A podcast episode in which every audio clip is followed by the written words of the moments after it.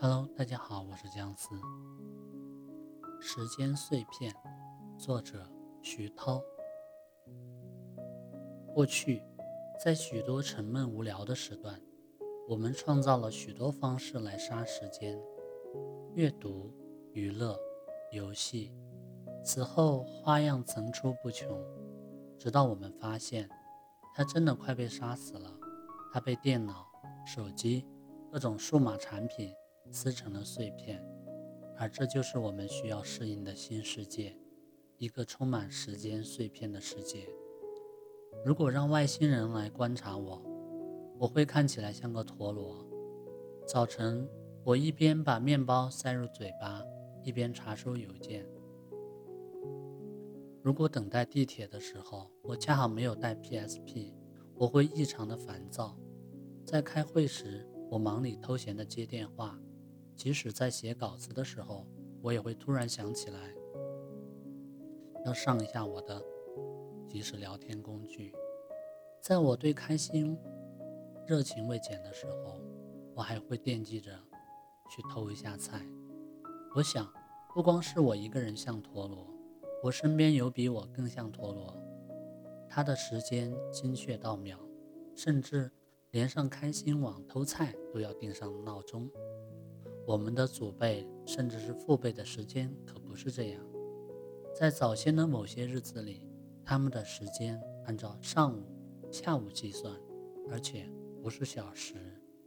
有朋自远方来是稀罕的喜事，他们可以闲聊一整个下午，再对弈一整个晚上。他们也不厌其烦在戏曲当中漫长的咿咿呀呀。对于漫长的一天而言。这种节奏刚刚好，所以时钟还真是个现代化的产物。它是个帮凶，把看似虚无且不断流淌的时间分成了无数细碎的块儿。而煮饭是我们现代化的交通和通讯方式。我们比古时更需要从一个地方到另一个地方，这让我们总是在等着车来。等着灯绿，等着到达另一个目的地。另一方面，电话、邮件、即时通讯工具的运用，使我们即使有大块的时间，也终究会被打碎，不会停下的脚步。未来学家托夫尼预言过这一点，不过预言的比较粗糙。他认为，随着技术的发展，发展。时间会变得更加快，变化也会加速。他没预言到技术的发展会将时间打得像镜子跌落后一样碎。他提醒我们，这种情况会不断的加剧。他说，这样的过程只会被强化和加速，而不可逆转。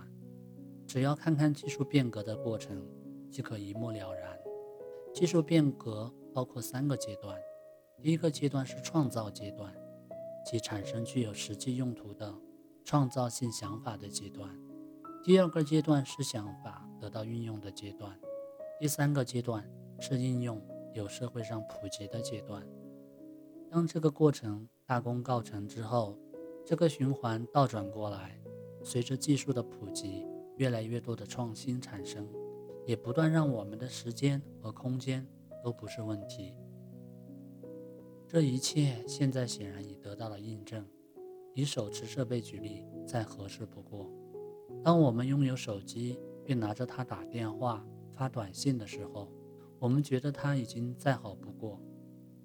但 Kick 认为，一个好的手机应该能上网、能拍照，于是有了 iPhone。尽管 iPhone 的功能令我们惊叹，但我们仍然希望更完美的产品。比方说，可以在地铁上阅读、打游戏、看美剧。因此，亚马逊就制造出了 Kindle，索尼就制造出了 PSP。消费者果然是上帝。上帝说要有光，于是就有了光。上帝说要有可能随身携带的电脑，于是就有了 iPhone。现在，上帝只能神经兮兮的不停地看手机，看看老板是否。或许过来一堆电邮。新一代将我们的时间打得更碎的技术叫云计算。通过这项技术，通过这项技术，网络服务提供商可以在数秒之内处理数以亿计的信息，这会使得一些手持设备更加如影随形。这意味着我们以往只以发呆度过的时间都能被填充。想想我们在出出租车上的时间。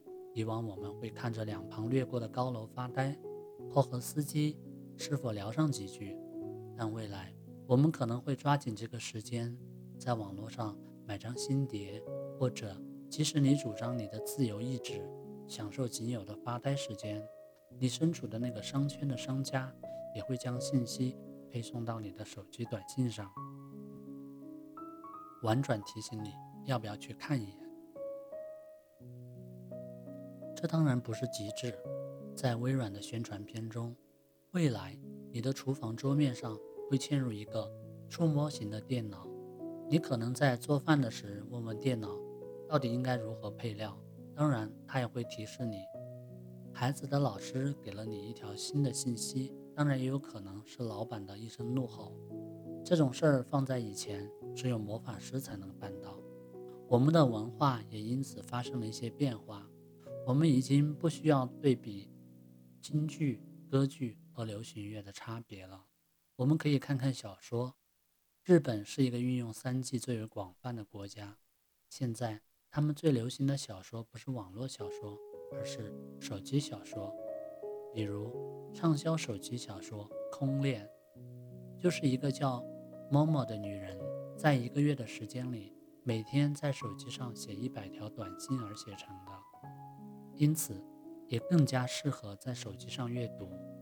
空恋现在已经有两千六百多万的点击量，两百多万的销售量。这种成功不仅仅发生在陌陌身上。过去五年，来自手机小说的盈利高达一亿美元。无法适应碎片的心理。当黑莓因为具有电邮推送功能而被很多美国公司当作工作手机之后，这个国家的人在争论一个很可爱的问题：要不要把黑莓带入卧室？也许没那么可笑。很多人无法忍受将手机放在一米开外的地方，即使睡觉的时候也要把它放在床头柜上。尽管不管有文章告诉人们，手机放在卧室当中会影响睡眠，或者辐射会伤害身体。但是能安心将手机扔在另一个房间的人并不多，就仿佛这个小东西给我们下了符咒，对我们，让我们对它不离不弃，我们甘愿让它把我们的大块时间打破，即使睡眠时间也不例外。这只是一个例子。罗弗勒预言，百万个心理正常的普通人将在未来面临一种急剧的变动。如果我们将我们自己放在被观察的位置，可以发现，当我们集中精力做一件事，但被电话或 MSN 打断的时候，我们的大脑事实上是会迅速将注意力从一件事转移到另一件事。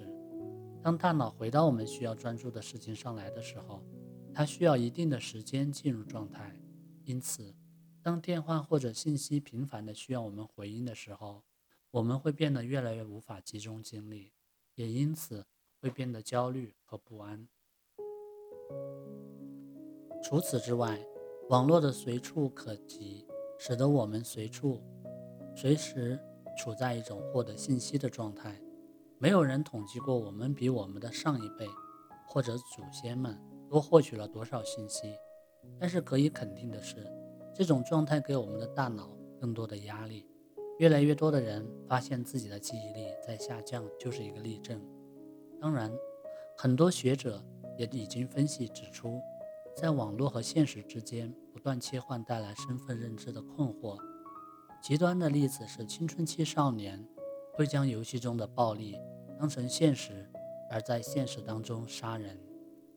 最糟糕的状况是，我们会成为一个工具的重要依赖者。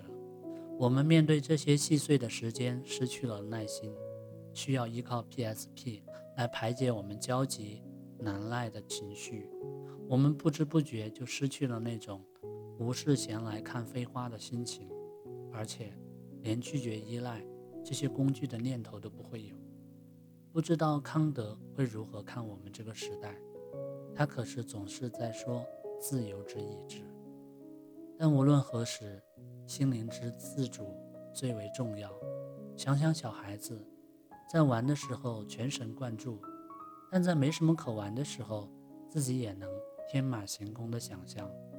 这代表人所具有的两种力量：向外探索和内向自省的力量。我们不缺向外探索之能力，我们唯独缺乏一个人待着的能力，或者。我们现在都开始有意识地锻炼一下自己，让自己在地铁里宁愿梦游般的站着也不玩 PSP，在工作的时候将 MSN 和微信都关上，等到看完书的这一章再接老板的电话。试问谁能做到？这样，等到未来有技术将我们的时间像放入绞肉机那样搞得粉碎时，我们照样能悠然自得。